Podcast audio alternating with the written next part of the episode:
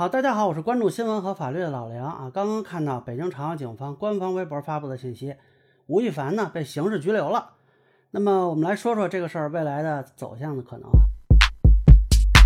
啊，其实之前呢我做过一期视频分析这个事儿，我当时就说了，警方还在继续调查，没想到这么快呢就有新的信息发布了，这个还是真的要给警方的工作效率点赞。那么根据警方发布的信息，针对网络举报的吴亦某凡多次诱骗。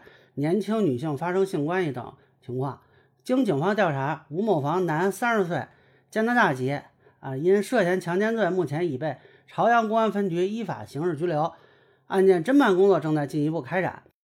那可能有的小伙伴不太了解说程法律程序，啊，像这种刑事案件呢，目前是刑事拘留，然后经过调查，警方如果认为有犯罪事实发生，可以先向检察机关申请批捕。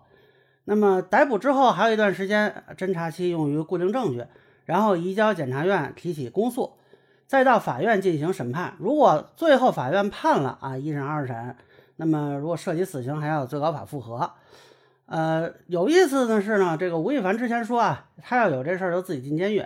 我上一期节目就说了，他这个说轻了，这强奸罪最重是死刑。那么其实现在说他会判多少年啊，这个有点不太确定。因为具体他强奸多人，还是说，呃，有没有未成年人，这个都不知道。那么，如果网传的强奸多人、强奸未成年人这些事儿都有啊，判死刑并不是完全不可能。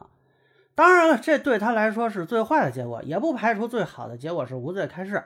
因为警方现在说的是涉嫌，那么这个结果，我认为呢，仅仅存在理论上的可能啊。因为这个朝阳警方刑拘这么一个明星，这个肯定是有底的。啊，只不过根据刑法基本原则，任何人未经审判均推定为无罪，所以暂时还不能叫他强奸犯，只能叫他这个强奸案的犯罪嫌疑人啊，可以简称嫌犯啊。这是为什么警方还提的是吴某凡啊？那么咱们说这个吴姓嫌犯啊，现在我猜应该有律师已经去介入帮他了，呃，这个是符合刑事诉讼法的。我猜他的律师可能会给他这么几个建议，一个呢就是主动供述。啊，如果供述内容警方尚不掌握，这可以算成自首；如果警方已经掌握了，那么如实供述也是从轻情节。第二，如果到了审查起诉阶段，可以考虑跟检方达成认罪认罚从宽的拒绝书。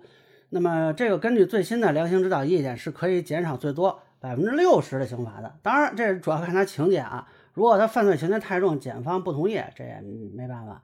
另外一个呢，就是跟被害人道歉啊，并积极赔偿。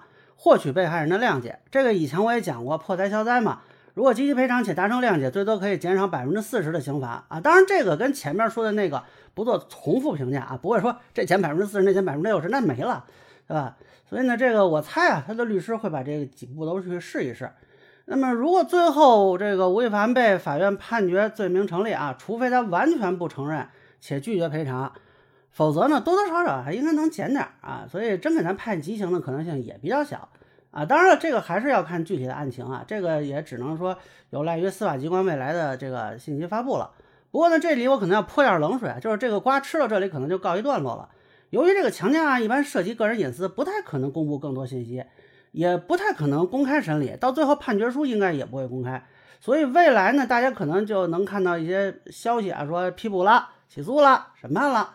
啊，当然了，你要有足够耐心，也许能等到他出狱的瓜啊，这个瓜就没什么嚼头了。